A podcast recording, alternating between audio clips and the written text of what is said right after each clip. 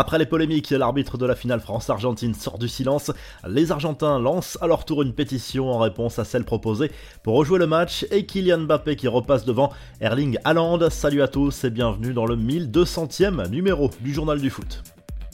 Sa prise de parole était très attendue, très critiquée en France pour sa prestation.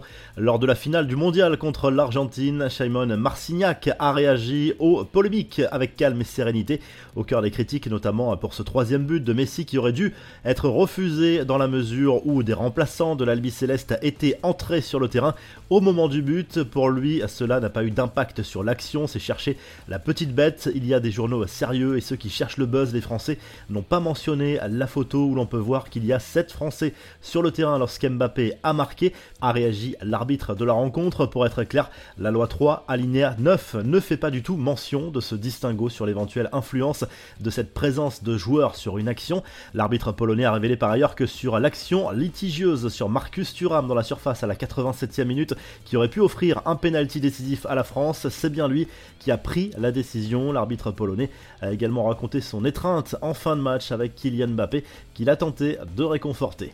Kylian Mbappé, justement, qui est redevenu le joueur le plus cher de la planète selon un transfert market.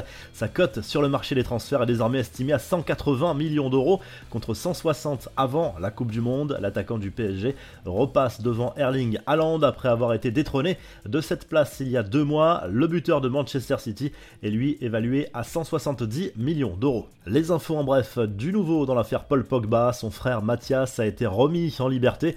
On rappelle qu'il est mis en examen dans l'affaire contre son frère Paul comme quatre autres suspects. Il a été placé sous contrôle judiciaire. Après trois mois passés derrière les barreaux, il a bien sûr interdiction de rentrer en contact avec son frère. Blaise Matuidi range définitivement les crampons au placard. L'ancien international français a choisi de mettre un terme à sa carrière de joueur à l'âge de 35 ans. Il n'avait plus joué depuis un an et la fin de son contrat avec l'Inter Miami en MLS, vainqueur du mondial 2018 avec les Bleus, finaliste de l'Euro 2016. Matuidi a aussi remporté 4 titres de champion de France avec le PSG, 3 titres de champion d'Italie et plusieurs coupes nationales. Encore une mauvaise nouvelle pour N'Golo Kanté, toujours gêné aux ischios. L'international français sera probablement indisponible jusqu'à début mars selon son entraîneur Graham Potter. Le français de 31 ans avait dû renoncer à la Coupe du Monde à cause de cette blessure tenace contractée en août dernier.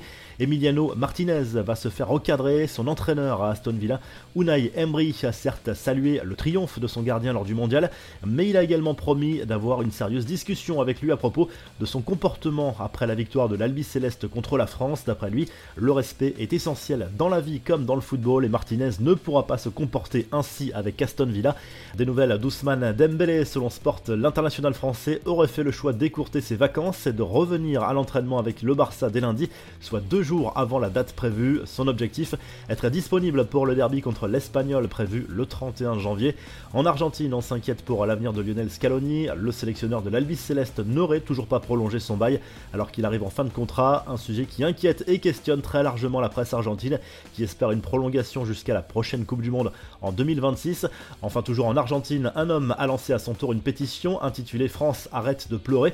Une réponse à la pétition appelant à rejouer à cette finale France-Argentine en raison d'un arbitrage litigieux. Gros succès aussi pour cette pétition de cet Argentin. Elle a déjà dépassé le cap des 250 000 signatures. La revue de presse, le journal de l'équipe consacre sa une à Dimitri Payet, le meneur de jeu marseillais, est apparu plutôt affûté lors des matchs de préparation avant la reprise de la Ligue 1 dans quelques jours. Le Réunionnais veut saisir sa chance après s'être contenté d'un rôle de joker de luxe lors de la première partie de saison.